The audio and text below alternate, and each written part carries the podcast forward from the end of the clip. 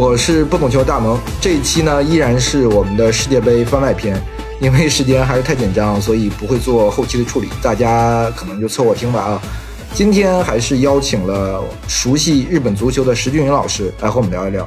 大家好，我是石俊云，现在在咪咕体育就职。本来这一期节目我们想做整个这个小组赛的这个回顾啊。但我发现昨天晚上看了这个日本队的比赛，我觉得不需要回顾了，只需要讲日本就可以了。那比赛确实太嗨了，而且整个组出现形式也是一波三折。我们还是想从比赛入手吧，就单纯这一场比赛。当然，从这一场比赛，我们可以也可以回望过去他的两场比赛吧。就是我的感觉啊，日本队跟第一场打德国，我觉得相似的地方特别多。还是上半场这种稳住防守、全面的回收，下半场一上来上这个边锋，不停的去冲击对方。之前我们会感觉日本会比较以这个传控的打法为主啊。当然，之前我们也了解到，他可能鉴于这个组的情况以及之前世界杯的情况，跟这些强队打很难在传控上去赢对方，所以他用了一个在我们看来非常保守的一个踢法，就是我打反击。呃，我不知道你怎么看他整个现在的这个技术风格上的一个变化吧？这要从森保一这个教练来说的，因为森保一其实他之所以能够成为日本队主教练呢，是因为他在日本国内执教广岛三剑取得了非常好的成绩。就是广岛三剑，你可以把它想象成带领一支类似于像热刺这样的球队，四年里面三夺英超冠军。那这肯定是一个非常了不起的成就。我记得是在一二年接了广岛三剑，对，他是。然后他之前是彼得洛维奇的这个助教，因为他本来踢球的时候他就是广岛民宿，就是一直是在广岛这个队里当教练啊什么的。对。然后他是接了佩德罗维奇的这个班，然后佩德罗维奇的那个战术体系他也是全盘复制，没有做太多的改变。那套打法就是我们今天在西班牙看到的一个三四二幺。所以说他是在广岛用一套三四二幺，用着一帮并不是特别特别出名或者说特别特别优秀的球员，在一二一三和一五四年里面单夺这一冠军。但是他到日本国家队之后，他并没有把他最擅长的这套三四二幺给复制过来。即使他在俱乐部时代，他是只会这一套战术的。你说他是三六幺也好，说他是三四二幺也好，其实都是一样的。对。但是日本队是从来不踢这个三中卫的。所以说的话，他到了日本队之后，他一直是以四后卫为主。他刚刚上任是以四二三幺为主。全场主打唐安绿、南野拓实和中岛翔哉，这个叫三冲式，就是三个火枪手嘛。然后发现这套踢法，就是因为四二三幺也是日本队的算是本命阵型，他打了很多年了。四二三幺他一直用，包括亚洲杯他也用了，呃，结果发现踢的其实不怎么样，因为亚洲杯上他一直是得赢一个嘛，所以说也在那个时候被人家戏称为保一嘛。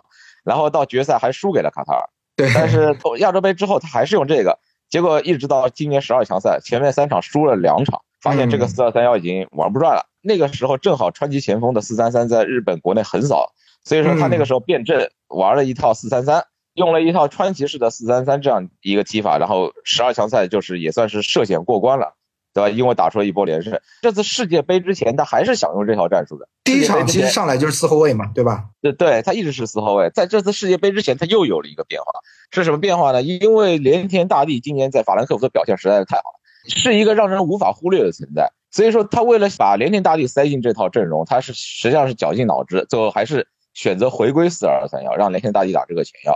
因为其实大家看到了三场比赛，轮换了那么多人，只有连天大地没有被轮换，对吧？对，连天大地就是他这次的核心。但是实际上，连天大地这三场比赛表现是非常让人失望的。从这个脉络我们可以看下来，他第一场比赛对德国上半场用的就是四二三幺。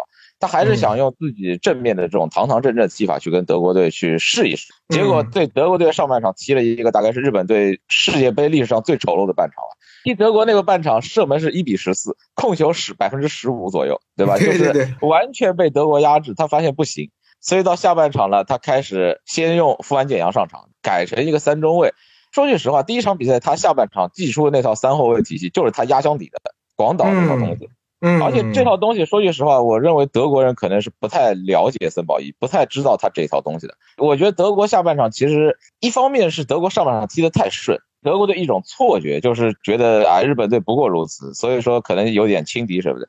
其实德国下半场，你想格纳布里和金多安都是打得比较稳住的。如果把比分打成二比零，那就没有然后了，我我就肯定没有然后了。然后日本队就是下半场变成三后卫，慢慢再往前堆一个前锋。比你比方说把昌佑都换下，上三山勋打一个边翼位，嗯，对吧？类似于像伊东纯也打到边翼位，就等于是两个边翼位实际上都是个人能力非常突出的边锋。然后他再慢慢慢慢往前堆。其实我觉得第一场比赛就是也不用太去吹捧森保一的什么技战术能力，就是他下半场已经被逼急了，完全在往前堆，是一种搏命式的打法。嗯，再加上德国队对他的这种三六幺不太熟悉，再加上多多少少有一些轻敌，再加上弗利克自己的换人是有点问题的，比如说把金端什么换下来，种种因素促成了这样一场大逆转。两场比赛，你说打德国和西班牙，我有一点我想请教一下，就是说嗯为什么谭律和三球王这两个，我其实觉得是非常有威胁的球员啊，他都是在替补出场嘛。可能是不是他更多的还是考虑防守？毕竟，比如说左面的长友佑都防守会更好一些嘛。对，他不愿意用三球王这种上去，你直接边锋的话，你防守防守差，我比如上半场可能我就怕被打花掉了。这德国和西班牙这两场比赛不用这两个人呢，有是两个原因。打德国这场比赛，因为前面说了，他是要堂堂正正的去决胜负的，就是一开始因为第一场嘛，没有看到后面的事情，他是要堂堂正正决胜负的话，这两个人本来就不是主力。唐安绿右边锋的位置，那个位置肯定是伊东纯也的。首先，伊东纯也个人能力也不弱，其次，伊东纯也在十二强赛是森保一的救命恩人，对吧？他是 十二强赛日本表现最出色的球员，中国数据是最好的球迷很熟悉。对 对对，所以说唐安绿打不上首发，这是可以理解的。至于三山勋呢，说句实话，一开始他不是森保一的菜，但是他也是跟雷田大帝一样，是因为表现实在过于突出，让森保一不得不用他，所以说森保一肯定要把他招进来。而且三山勋的威胁确实，如果他打一个替补，其实也是很有威胁的，因为他这个球员属于一定要拿球的，属于球王型踢法。如果你他没有球，实际上感觉就是威胁要减半的，因为他嗯他最擅长就是突破过人嘛。对对吧？所以说他一定要有球在手。所以说要有球的话，第一个你对德国跟西班牙你可能拿不到多少球，所以说他的威胁可能会不会很大。第二个就是让他替补登场之后呢，他可能去冲击对方可能体能下降的边后卫会更有把握一些。你看这两场比赛的话，打德国那一场，他首发的话效果不会很好，让久保建英，因为久保建英今年在皇家社会踢的也不错，对吧？所以说所以说在这个位置上用久保建英首发，我觉得问题也不是很大。至于第二场比赛打西班牙。可能就像你说的，他首发的话，可能要更多的考虑一下防守，让长友度来打一个首发。长友都其实因为毕竟已经三十六岁了，所以说他这个体能什么的肯定是有问题的。但是顶个半场应该问题不大。而且日本昨天打西班牙那场比赛，明显就是上半场要顶住嘛，隐忍的一个战术。实际上他上半场踢的也很难看，跟德国那场没有太大区别。对，零比一之后，森保一还是很稳定，对吧？这好像在他预料之中，在预料之中。他这两场首发是不一样的，因为打西班牙这场从头开始就是三后卫。嗯，而打德国那场是被逼的，下半场把压箱底的法宝给拿出来了，所以这两场的过程都是先落后，半场落后，下半场逆转。但是实际上的那个逻辑是有区别的。当然，你说这个逆转其实还是本质是一样的，就是下半场换人攒一波冲击，然后通过这一波冲击把对方带走，因为都是在短时间内打进两球。对对对，就短时间引爆，就是强度突然提升，因为对方还在这个上半场那种慢吞吞，感觉都是在自己掌控中的那种感觉，对吧？突然一下，你就被打懵掉了。是的，是的，像西班牙昨天那场，我觉得西班牙也是有点轻敌，他上半场也是觉得大概踢得很顺。嗯，而且觉得日本人没有什么对抗，因为昨天日本中场连德甲对抗王远藤航都不在嘛，等于是日本打德国和西班牙这两场比赛，其实中后场都是有很大问题的。首先，他们的双后腰就是他生命线双后腰都是不完整的。首先，英正跟远藤航这两个人在日本国内看来就好比就是一副蓝牙耳机一样，你好像缺了一个，感觉他都不会响了，啊，就是类似这样的。然后打德国那场是远藤航在，守田不在；昨天是守田在，远藤航不在。这两个人同时在的，反而是打哥斯达黎加那场。但打哥斯达黎加那场比赛，其实对于日本队来说，防守压力不是很大，反而这两个人都在，反正就是该在的时候不在，对吧？然后就属于这很奇怪。另外这两场比赛都有还有一个共性，就是富安健洋都是替补上的。对对对，富安健洋的重要性已经不用多说，他日本队中后场他是因为伤病的问题吗？只是因为伤病原因。富安健洋是森保一上任之后就极力提拔的新人。应该没记错，他可能是森保一治下可能就是出场次数最多的球员，肯定就是他跟吉田麻也。他们俩是森森保一一上任就确定的一个中卫组合。聂阳在世界杯之前在阿森纳受了一次伤嘛，他其实这个赛季表现的，因为出场率不是那么稳定嘛，其实因为他伤病的影响。其实我特想问问你，关于第二场比赛，就是日本队重拾了他的这个传控的一个踢法，但结果上就像那个他们在打十二强赛打阿曼一样。你就让对手偷了一个，你就没有办法，因为他采取了大幅的这个轮换。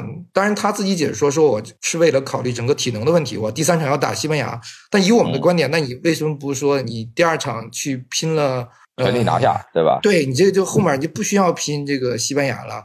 嗯，我不知道这个，无论是从你自己认为他的这个整体的考虑，还是说日本国内对他这种排兵布阵有什么样的这个一个疑问吗？疑问是肯定是有的，但是实际上呢，这个轮换其实可能并没有像外界所看到的认为是一个大轮换。我们可以说，他第一场跟第二场的首发其实是有五个人员的变化，但实际上的他的轮换调整并没有那么大。为什么呢？我们来看，因为比方说他在后防线上做出了一个调整，是山根世来顶替了酒井宏树。但其实这个换人他是没有任何办法的，因为第一场比赛踢完之后，酒井宏树也好，富安将也好，他们俩连恢复性训练都没有参加，嗯，所以说这两个人都是有伤在身。山根世来这个轮换纯粹是被动的，嗯，另外一个换人是守田英正顶替了田中碧，那其实前面也说了，守田英正和远藤航本来就是他的主力双后腰，所以说你如果把守田一正放进首发，这实实际上是让主力回来了，这个 我个人认为这不是一个轮换调整。然后唐安绿打到右边锋的位置，就换了伊东纯也。实际上前面也说了，因为唐安绿都觉得他实力很强，就是你如果用唐安绿去顶替伊东纯也的话，从纸面上来说没有什么问题，这不能算是轮换。所以说他实际上真正做出了两个人员调整，让人比较觉得争议比较大的，就是中锋用了上田骑士，另外左边锋用了相马永纪。这两个人说句实话名气不是很大，而且表现我看出来也确实不太好，整个对表现确实不太好。我尤其是这两个位置还都是在进攻端，考虑到打哥斯达加这场比赛，对手是小组里面最弱的球队，你 是要全力争胜的。特别是第一场又被西班牙催了七个，对吧？对，都觉得他已经是一个哎弱的不行了。然后这个时候你上两个轮换的进攻球员，然后包括本田圭佑，其实本田圭佑这次在日本国内，他因为他在解说嘛，所以他在日本国内这次也算是火了一把，有点像王蒙在冬奥的时候。然后本田圭佑这。本田圭佑这次就是明确就是说了，他说那场他对那场比赛就是说让队内最犀利的球员啊，就是指的三山勋嘛，然后三山勋这样的球员啊，每场比赛就踢半个小时，这种事情只有日本干得出来。所以说，人家都认为你三山勋，你打西班牙跟德国，你可以后发制人啊，上上替补。你打哥斯达加还不让首发是可以的，这个东西其实大家都明白的。所以说，回到一开始的话题，就是说日本这场比赛的所谓轮换五个人的人员轮换，我个人觉得其实没有很过分啊，因为只换两个人，对吧？但是这两个人的人员用人是很有问题，包括唐安绿也是。其实你可以看到，如果就针对哥斯达加这支球队来说，他的那个左边后卫实际上是很有问题的。这个是一个弱点，你更应该用伊东纯也去冲击，而不是用唐安绿，因为唐安律他不是一个纯突破型的、纯爆点型的球员，嗯，所以说那场比赛并不是很适合唐安律发挥，但是他用了唐安律。另外就是相马永进和上田骑士，相马永进是一个日本比较少见那种横下底突破型的边锋，就是你可以看到三振勋他实际上算是一个下底突破、溜底线这种很强的人。但实际上，三山勋他也是一个能够在内部做一些文章的人，而相马勇纪是纯粹一个边锋，你就可以把他想象成以前德国的奥东克尔，就是速度很快，哎，直直上直下，就是像中国象棋里面的车一样，就是直上直下型的，啊，就是类似这样的一个边锋。然后，但是他实际上这种所谓的这种冲击型的这种能力也好，在世界舞台面对这种世界级的对手就没有得到过证明嘛？因为他之所以这次入选，是因为他东亚杯。就是踢得非常好，拿了哎拿了 MVP，还拿了金靴，就东亚杯踢得很好，而且东亚杯是森保一上任以来唯一拿到的一个冠军。所以说，可能曾宝仪出于这个目的，觉得哎，这个也算是救了我的命了，表现很好，所以我把他招进来，对吧？就是试一试。但是说句实话，那场比赛相马勇纪其实踢的在边路也没有取得很好的效果，跟三连勋的突破效果肯定是两个档次的。对，然后上田其实他是今年在上半年在鹿岛鹿角半个赛季进了十个球，表现很出色，所以说是去了欧洲，他去了比利时的斯格布鲁日队。但是这名球员的话，他确实进球效率很高，但他是一个纯射手。就是说，你一定要给他创造机会，而且他是不能胜任单中锋的。你可以在那场在哥斯达黎加那场比赛，你可以看到他各种在背身拿球拿不住的，对方后卫一贴，他这种球就没了。所以日本是很需要你，如果打单中锋是一定需要能够支点这种支点作用，能够拿球。大破野，对吧？哎，大破永野，日本实际上只有大破永野能干这个事情。或者说，你说日本国内其实还有一个前锋叫铃木优磨，这个也可以，但是这个人和森保一有仇，就所以就没带他。就日本这次带的所有的前锋，前田大然也好，前野拓磨也好，包括上田骑士也好，其实他们的这种支点作用都是比较有限的。都像围酒。前田大然，因为他在苏超踢球，多多少少对抗还练出来了一些。上田骑士是刚刚去欧洲，只踢了没多没没几场，他在色格拉布鲁其实踢的也不错。但是说句实话，他是一定要身边有一个搭档打双前锋，有一个搭档能够帮他做球、帮他掩护，他才能够发挥的这种类型。所以说那场比赛，我对森保一的所谓轮换，其实我对这种轮换其实意见不是很大。前面也解释了，五个轮换调整有三个，我觉得是唐安绿也好，首田也好，山根世来也好，这三个换人其实从首发来看，从外外界来看，其实问题不大。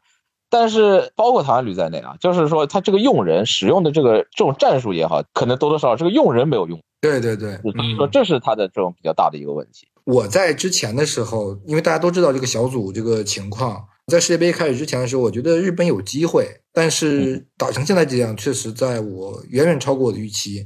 你可能会想，日本是不是可以两平德国和西班牙，然后赢哥斯达黎加？这个我觉得是一个非常好的局面了。然后你出不出现，你五分出不出现，那是另另一码事儿啊。是，我不知道你赛前你对他们的预期，以及现在打出来的结果，这个偏差有多大？我偏差也很大，因为我是对出现也没抱什么期待，可以说就没抱什么期待。因为日本啊，首先有很多原因。第一个，我对森保一的战术能力还是很有怀疑，我对 而且他这个战术执教就是很不信任的。嗯，尤其是他在之前在亚洲的比赛，你他也没有踢得很明白，亚洲杯也没有拿到十二强赛。其实一开始前面被啊前面踢得很多嘛，对吧？啊，诟病非常多，而且包括他后面其实拿出一波连胜，但实际上也没有说打出很有统治力的赛。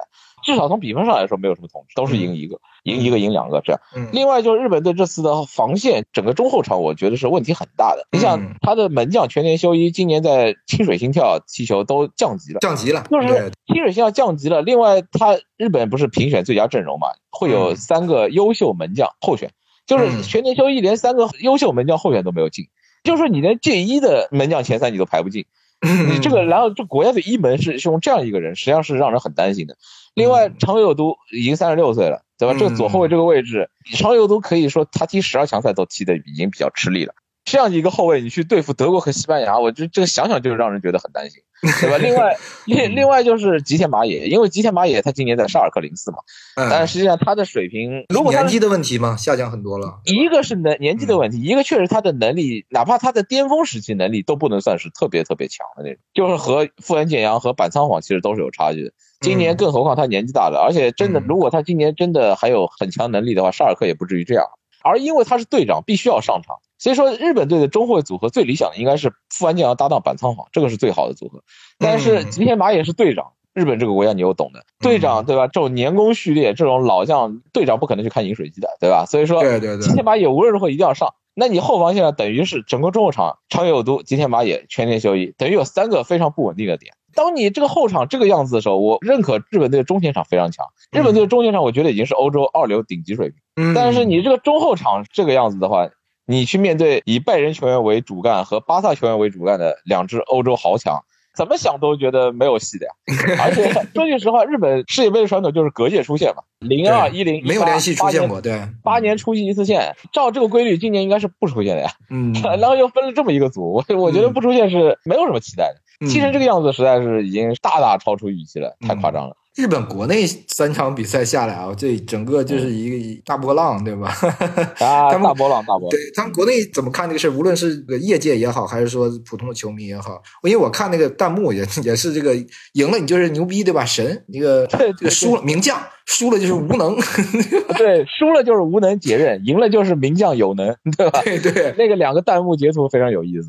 日本这次他实际上第一场比赛也就是都是没想到，赛后的话，像日本几个主流的。媒体都是反正就大自爆嘛，像日本有个有个非常喜欢玩文字游戏的叫《世界波》杂志。第一场比赛结束之后，就是日本觉醒，放了一个千叶拓磨的图，觉得这场比赛上半场浑浑噩噩，射门一比十四，踢得一无是处。下半场猛觉醒，猛回头，这种这样描述了一下，都是没想到。第一场比赛，因为日本跟德国，首先这两个国家因为历史上的各种渊源，关系就很好，再加上日本有大量球员在德国踢球嘛，所以说对对对，就感觉是徒弟赢了师傅的这种感觉。所以说，第一场比赛对于日本来说就是非常，对日本国内来说就是充满震惊。然后第二场比赛，世界波的大字就两个字，叫痛恨，痛恨。当然，他那个痛恨并不是说痛恨谁谁谁谁谁，就是纯粹的一个是感到非常的这场失利非常的痛，然后又感到非常的悔恨，对，是这个意思。在第二场比赛之后，就日本教父川原三郎，日本作为教父，他其实在第二场比赛就是输掉之后，他就呼吁日本球迷也好，日本媒体也好，都一定要冷静。你们要想想初心。我们在去出征多哈之前，有多少人会觉得我们能出线？大家都是觉得第一场比赛赢了德国之后，才这个胃口被吊起来了。但实际上，如果告诉你前面两场拿到一胜一负，你会不满意吗？正常嘛，对吧？你赢哥斯达黎加，输输德国，啊，非常正常，非常正常。所以说的话，大家也不要觉得啊，输了哥斯达黎加，森保一就是无能，就要解任。对吧？也不要因为赢了德国，哎，就说他是名将，就是有能，就是大家还是要保持一个初心，保持一个冷静。日本的水平就是现在这个水平，然后我们就是要回归初心，去享受对西班牙的第三场比赛。日本人其实他们也想得很清楚的，他们没觉得踢西班牙或者踢德国有什么非常非常困难，就觉得非常非常绝望。确实这个组很难，但是就像森保一他在说的，他一直把八强挂在嘴边。对于日本人来说，无论分到什么组，我的目标都是八强呀。你哪怕跟巴西、阿根廷分在一个组，你的目标也是八强。说句实话，你不可能以小组出线为目标的。而且小组出线对日本来说根本就不稀奇啊！我小组出线过三次了。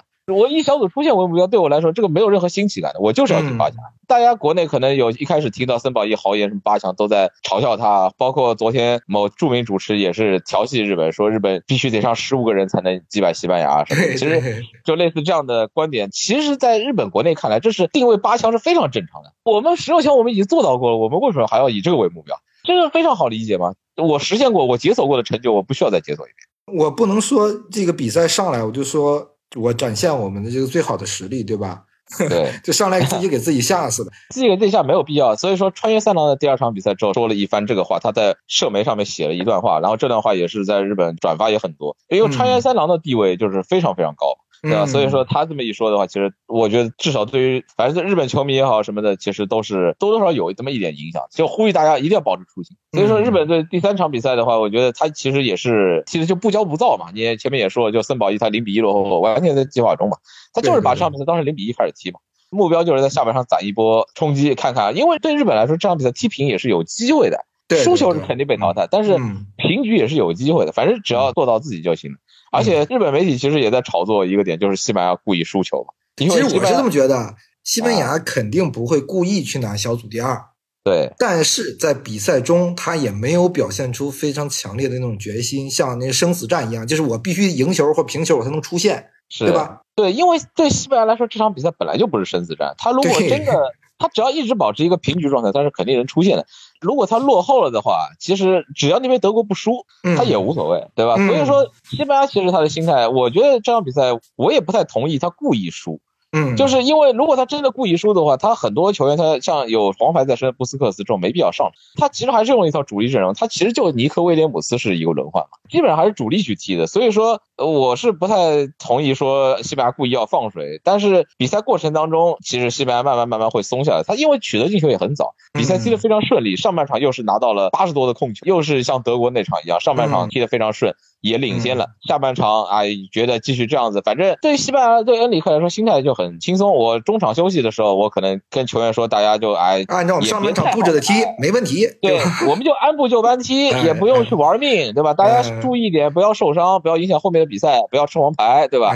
这就这样子去踢。如果真的被日本人扳平了，那就扳平；真的被他反超了，那也不是世界末日。我道我们再观察另外一场结果，我们再再说。当时被日本反超之后呢，西班牙还是有点慌的。因为那个时候德国一度也被追平，甚至被哥斯达黎加有那么几分钟嘛，是被淘汰的。有那么三分钟，有那么三四分钟，西班牙其实是被淘汰的。但是我觉得西班牙总体来说还是控制的还行吧。还有一点，因为两场比赛，一场是打德国百分之二十六的控球率，打西班牙是控球率百分之十八。就日本这种我们叫什么扮猪吃老虎啊，这种踢法，我不知道在国内他对足球这个理解他能不能接受啊？你现在这么就是如果以结果论的话，那肯定是牛逼的嘛。对，但我不知道，因为日本还是有一个他们比较认同的一种足球的理念，对吧？我的固定的一个打法，我不知道他国内对这种现在这个是不是有落差的？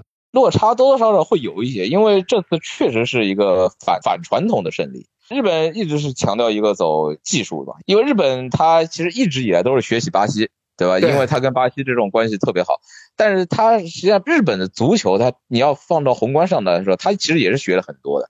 它联赛是学了德国和英格兰，对吧？包括它的联赛的架构，联赛十八个队，对吧？然后联赛倒数第三去跟 J 二的去踢附加赛，比如说他的球队从 J 一降级之后会有降落伞。就有一个财政降落伞，但是学英格兰的，他这种其实德国、英格兰他学了很多，然后他这几年因为西班牙的成功，所以说他其实国内也是学了很多西班牙的东西，包括西班牙很多球员都到那边去踢球嘛。你比如说伊涅斯塔、托雷斯、比利亚，嗯，托雷斯、比利亚甚至都是在日本退役的，对吧？现在有很多西班牙教练吧，有好几个主教练。哎，对，西班牙对有西班牙教练，像那个叫什么普和的主教练，当然刚刚下课了。啊，嗯。比如说像什么大阪钢巴刚刚请的新帅德岛主教练也是西班牙人嗯，他也请了很多这种西西班牙的这种教头过来布道，对吧？所以说日本就是也是很想走这种传控路线的，包括他在嗯。亚洲，他的技术优势实在过大，所以他都是压着对手踢、控制球踢的。嗯但是实际上说句实话，你再控球，毕竟是在亚洲，这次是反传统，可能对于有些卫道士来说可能接受不了，但是对于大部分的球迷来说，其实还是觉得能赢。赢球就行是吧？而且说句实话，你去和西班牙比控球，比控球是班门弄斧，没有任何意义。你真的对西班牙你控球控到了百分之五十，嗯有什么用呢？当然，你如果能够控球领先，又能取得一个好的结果，那当然是最好的。但是相比胜利，那肯定这个东西都微不足道的。就好比说，就我再举个例子，布莱顿的主帅德泽尔比是瓜迪奥拉的性。今年布莱顿踢曼城，布莱顿控球都比曼城高，但是比赛一比三输了。如果你让日本人去选择，我控球我比西班牙还高。结果我比赛输了个一比三，最后小组被淘汰。那你让日本人选择，让他选他他会选哪个？我觉得日本人还是这点，日本人还是很务实，肯定还是结果至上的。对于森保一的评价，今天我看了一下日本的那个早报，因为这次三场比赛过后都会让我一个日本的朋友去买一份报纸嘛。今天的报纸的头版我看到的就是表扬森保一的魔术了呀，说 说森保一粉碎什么西班牙，哎，这粉碎这个词用的很扎眼。其实嗯怎么能用粉碎这个词呢？你这比赛其实上半场踢成这个样子，对吧？嗯，但是他用的是粉碎啊，就是这样的一个词。森保的日本什么魔术，就就魔术啊，完全就是 magic 这个词。反正嗯只要赢球了，就把你吹上天，对吧？魔术师，对吧？你就是牛。所以嗯从这个角度来说，我觉得就回答前面这个问题，落差可能在某些人看来，我们日本希望能够用堂堂正正的方式去战胜对手，用我们的足球去战胜对手。但说句实话，你的足球踢不过对手，你这个东西是过去很多届世界杯日本队买出来的教训。对，可以说就是上届世界杯买出来的教训，因为上届世界杯的被比利时绝杀，大家都懂的。包括嗯罗斯托夫的十四秒这部片子，我想在国内应该也是比较有知名度的。大家现在都说应该再去拍一部这些纪录片了，对吧？就是说罗斯托夫的十四秒，其实有很多人就在说嘛，你如果本田圭佑最后那个角球，你选择一个战术角球，那时间其实就磨掉了，嗯就不存在后面那次反击了。如果你用务实的踢法，当然踢到加时，你可能还是会输。关于这个的讨论很多，日本人本来就是一个会赌的民族。嗯。呃，我们从历史上来看，就是日本人会赌国运，他可能就是会避其功于一。役。本田圭佑那次罚角球的选择之后，也是说过，就是他觉得罚角球进禁区，因为之前日本有过角球破门，那个大破永野嘛，对嗯哥伦比亚有个那个角球破门，也是本田圭佑开的，所以他认为之前我们做到过这种定位球破门、角球破门，所以他想再来一次，因为他觉得真的踢加时我们也是要输的。所以说的话，嗯就索性赌一把，这个角球我一定要发打一次进攻出来，有可能就绝杀了呢，对吧？嗯如果打一次战术角球，可能就是把时间磨掉而已，还是加时，就是赌这个一把。当然，嗯可能之后在日本的讨论很多，有的人认为本田圭佑选择无可厚非，有的人认为你应该把比赛拖到加时。加时的时候，因为加时你不知道会发生什么事情，可能踢到加时的时候，比利时这边会出现伤病，可能会出现红牌，可能会出现任何的事情，你什么都不知道，你不能认为我们加时赛一定会输之类的。哎，关于这样的讨论会很多。你如果从结果角度出发的话，可能会选择把比赛拖到加时，可能会更好一些。所以说，从这个角度来说，日本可能这次也会也吸取了很多务实的这种东西。因为森保一他倒是比较一个擅长一个下课上的教练，前面也说了，他在广岛三剑拿的一批球员其实是水平不能算很高。因为我去过亚冠客场，跟日本大概去了四次，有啊三次是打广岛，我去了三次广岛。鲁能是一次，好像国安是两次嘛，都是打广岛。然后那个时候我印象特别深刻，广岛就踢三六幺嘛，因为你刚说的三三四二幺嘛，佐藤寿人是那个前锋嘛，对吧？最佳射手。那你知道，其实知道广岛三剑这个俱乐部本身在日本可不算豪门啊，那豪门浦和啊、川崎啊、横滨啊，其实其实都比他有钱，包括鹿岛。但是他能在四年拿三冠，这个是他确实是有自己一套东西的。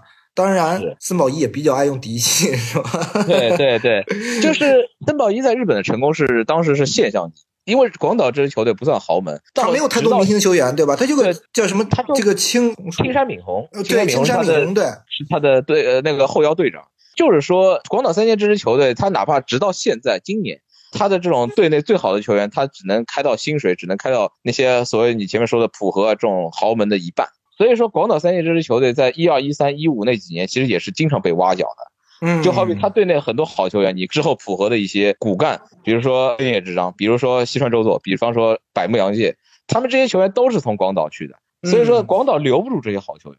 所以说，嗯广岛他只能去用一个年轻人，然后用一下青训，然后淘一些可能别的球队的这种过气的这种老将或者说明星，只能只能做这些事情。拿着这样的一支牌面，其实前面我打了个比方说，热刺四年三三夺英超，这其实还不太妥当。我觉得就像莱斯特城，哎，你这差不多三夺英，哎，对这差不四年三多，夺莱斯特城夺一次英超已经是奇迹了，你四年哎三夺英超，这个就太夸张了。所以说，森宝一当时在国内，他就是一个比较擅长下课上的教练。你让日本在亚洲，那他都是俯视对手，对手都完全不如他，他可能有点踢不来了。到世界赛场上，面对德国和西班牙，他都是仰视的，那感觉他又找到了当年的自己啊，就就有点有点这种味道。森保一其实执教国家队应该是在一七年就执教了日本的 U 二三还是 U 二一对吧？然后一八年世界杯是个助教，世界杯之后变成了国家队主教练。但是他一路走来其实有很多的挫折。你也刚说了，他只拿了一个冠军对吧？但是好像日本足协对于他来说是一直非常力挺的，包括呃我们都知道冈田武史对吧？回到日本足协也是对他的一个背书。嗯，是这样，他就是在那个世界杯之后成为了日本队的全盘的总教练，因为一个是日本是非常重视东京奥运会的，就东京奥运会他一定是要出成绩的，是要甚至是要冲击金牌的。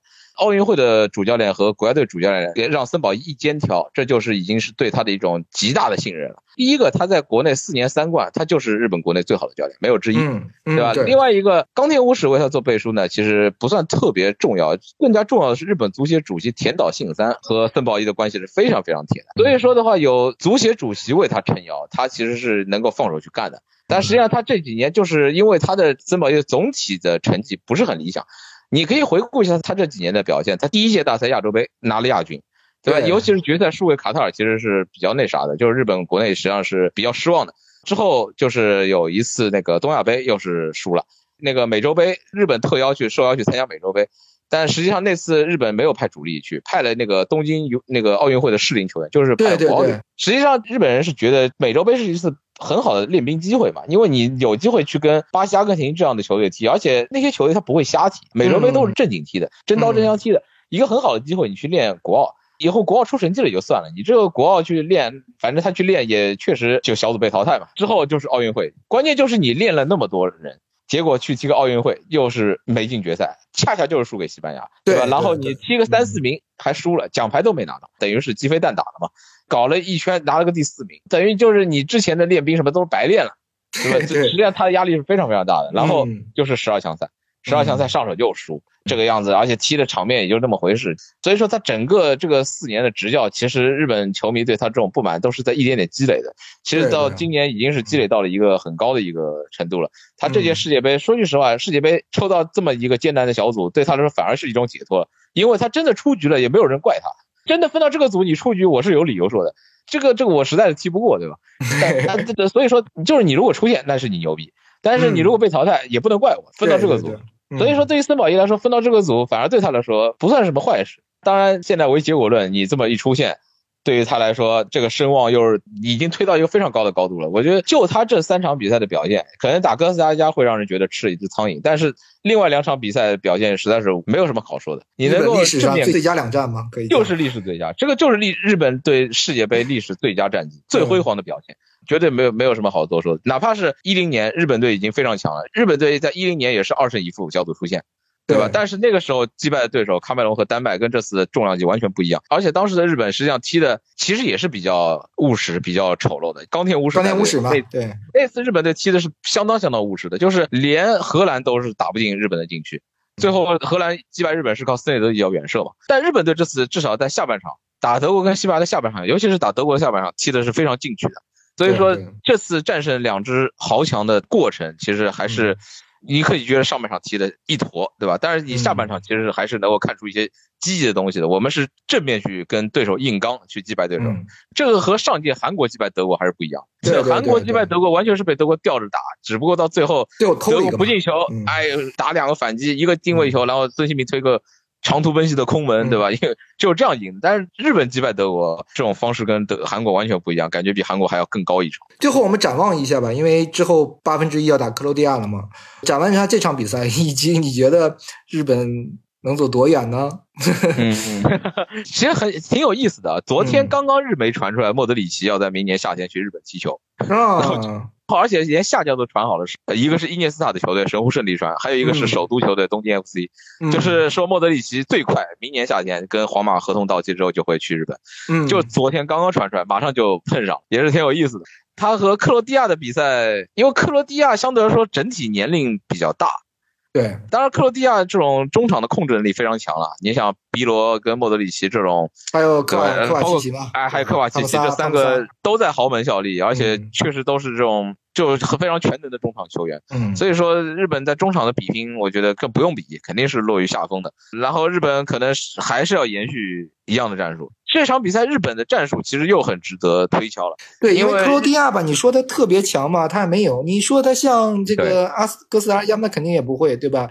你你是攻是守是退 是，对，这是是个考验。对森保一来说呢，他首先他要做好一个抉择，就是是回到原来的四后卫四二三幺，还是继续现在这种三四二幺这种踢法。三四二幺这种踢法确实他是最熟悉的，他操作这个战术他可以说是一个高手。但是这套体系毕竟在国家队用的很少。你想他练了四年时间，全是踢四后卫的。啊，我四年时间我都踢四后卫，结果世界杯上我发现我踢三后卫，那你四年是不是踢了个寂寞？那你三后卫好使啊，对吧？对，三后卫好使，又是他最擅长的这套踢法，所以说对于他来说这是一个选择。我觉得他可能上半场还是要用用四后卫的，这种三后卫的踢法，同样的招式对圣斗士，对吧？第二次是无效的。我觉得这像莫德里奇这种，现在日本现在已经在明面上了。嗯，对吧？你连续战胜了德国、西班牙，这个没有任何队会小看你了。所以说的话，他们肯定会研究你，发现你这个三后卫的这些一些东西。所以这个时候，我觉得他还是得回到一下他四后卫的这套这套体系。毕竟日本球员也是更熟悉这个，因为日本现在队内真正踢三后卫的球员很少。你想富安健洋也好像吉田麻也也好，他们在俱乐部都是踢四后卫的。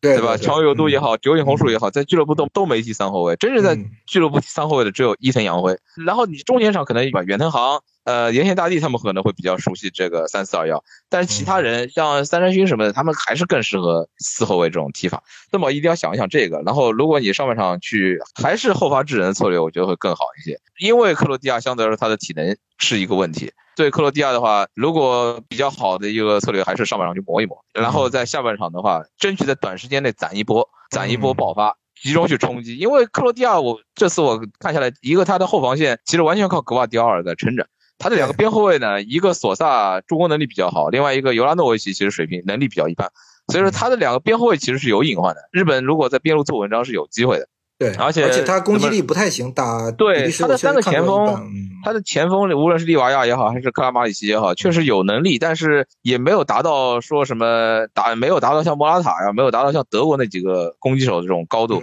相对来说，可能吉田麻也的压力反而会小一些。当然，对于日本来说，吉田麻也就算压力小一些，他能力也是不够的，还是要看富安健洋的这个恢复程度。当然，反正现在出现了，对于富安健洋和远藤航来说都。继续赢得几天的这种宝贵的恢复时间嘛，他们都付出，反正我觉得跟克罗地亚肯定是有的踢的，嗯，就是日本这次也算是一个很好的冲击八强的一个历史机遇吧，因为你真的如果打到八强的对手是巴西，这个就难度实在是太高了。对，所以我是觉得看好 日本进八强，这这是尽头了。对对，八强巴西这个大山实在是太难翻越了。这个因为而且日本在今年六月份跟巴西踢过一场友谊赛。那次是马尔是点球嘛，对吧？是吧？对，内马尔点球。那场比赛是重金邀请巴西队来踢，就是这两个国家关系非常好，彼此之间都非常了解。日本大部分外援都是巴西的。巴西，我觉得踢日本就是可以说完全拿捏，嗯，而且那场比赛巴西一开始还是踢的比较认真，就是巴西认真起来，日本一点机会没有，完全没有机会。那场比赛米利唐去防三山勋也是防，我看到现在三山勋被防的最惨的一场，怎么过都过不去，怎么过都过不去。他踢英超，他过特里皮尔、过阿诺德都像玩似的，但是那场比赛他对阵米利唐。真的就是身体对抗完全没有优势，速度也完全没有优势，名义上就是强行卡位，就把你硬是卡在后面，你怎么过都过不了。嗯，真的踢巴西，我觉得没有任何机会的，就是你只能说去争取吧。如果能够这次突破八强，就算交代了，就已经算是很好了。目标就是八强啊，日本从来没进过八强，对吧？能够进八强就已经就可以把森保一捧上神坛了，已经已经捧上神坛。总结一下，就是打克罗地亚，我觉得机会肯定是有，因为克罗地亚前后端都是有问题的。当然，这场比赛需要森保一好好斟酌一下他的战术，是回到是不是要回到四后卫，对吧？我我觉得上半场还是用打德国、西班牙的一样的这种套路，我觉得没有太大问题。上半场磨一下。把克罗地亚这些老将的体能磨一磨，然后下半场的话攒一波冲击，争取用这种方式去赢球，然后到八强了啊就结束了，他就这样。好，这期我们就聊到这儿吧，因为我是觉得日本打出了两场史诗级的胜利啊，其实足够了，也是这届世界杯我们的毫无疑问的亚洲之光，对吧？对对对。当然，我们希望日本可以更进一步，打到八强。我觉得这个是对日本来说也是一个历史性的突破。其实对于亚洲足球本身来说，也应该是一个历史性的突破。我们排除掉很早期的那些六十年代啊，什么朝鲜啊，是吧？我们都希望日本可以真是去跟克罗地亚死磕赢下来，最后再如果去有机会去打巴西，无论结果如何，我觉得就足够了。这已经是亚洲足球现阶段可能是能达到的最高的上限的水平了。好，我们下期节目见。